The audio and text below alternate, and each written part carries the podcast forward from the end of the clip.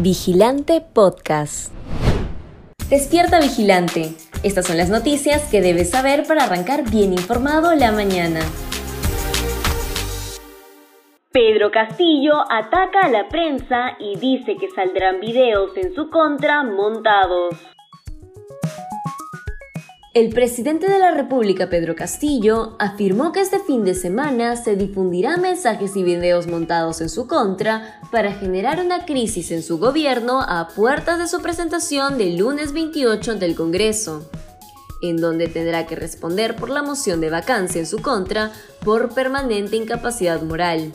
Sin embargo, el mandatario no precisó de qué material se trataría. Castillo no encontró mejor manera para responder a los cuestionamientos en su contra que atacar a la prensa, al señalar que los medios de comunicación tienen una agenda en su contra. Pero lo cierto es que el único y principal responsable de nombrar y mantener en altos cargos del Ejecutivo a personajes cuestionados y con graves denuncias y antecedentes es él. Bruno Pacheco dice que no busca obstruir a la justicia, pero no fue dos veces a declarar.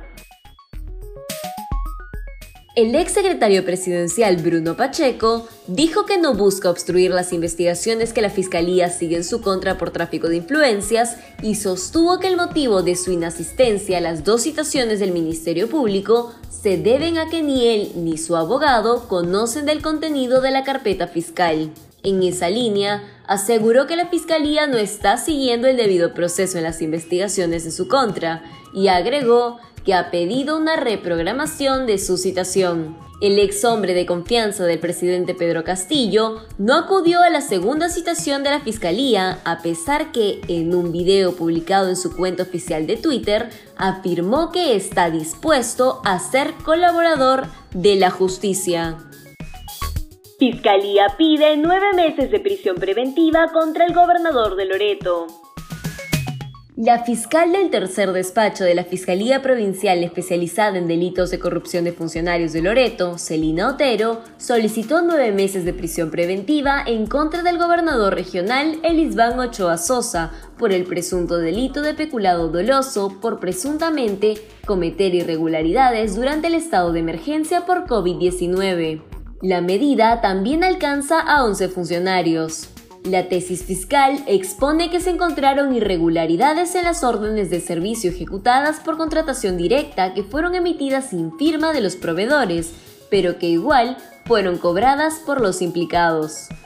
Así, se detalla que Ochoa Sosa y los otros imputados autorizaron la contratación de alimentación y alojamiento para los ciudadanos varados en la jurisdicción por la inmovilización social obligatoria.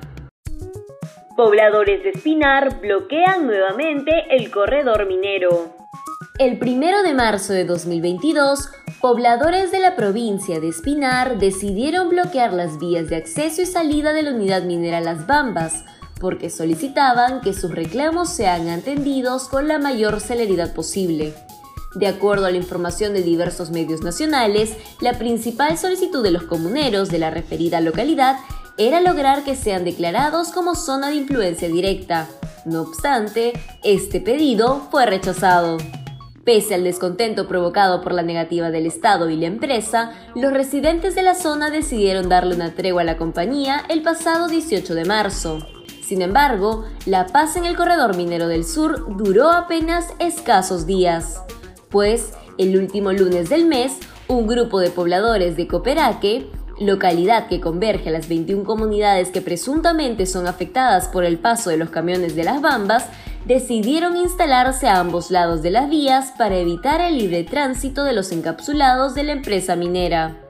Según indicaron los representantes del Frente Único de Defensa de Cooperaque para Diario Correo, este nuevo bloqueo fue planeado por los comuneros con la finalidad de solicitar que MMG les entregue 20 tractores agrícolas como resarcimiento social. Comerciantes lucen preocupados por el alza de precios en Ayacucho. De acuerdo a la información de Diario Correo, los comerciantes del mercado Carlos Vivanco lucen preocupados por el incremento del precio de los diversos productos de primera necesidad. Según afirmaron los vendedores al referido medio, el alza del valor del combustible y de productos como la harina, fideos o el azúcar provoca que sus ventas diarias se vean afectadas. No obstante, también señalaron que el bolsillo de decenas de familias ayacuchanas se ve perjudicado.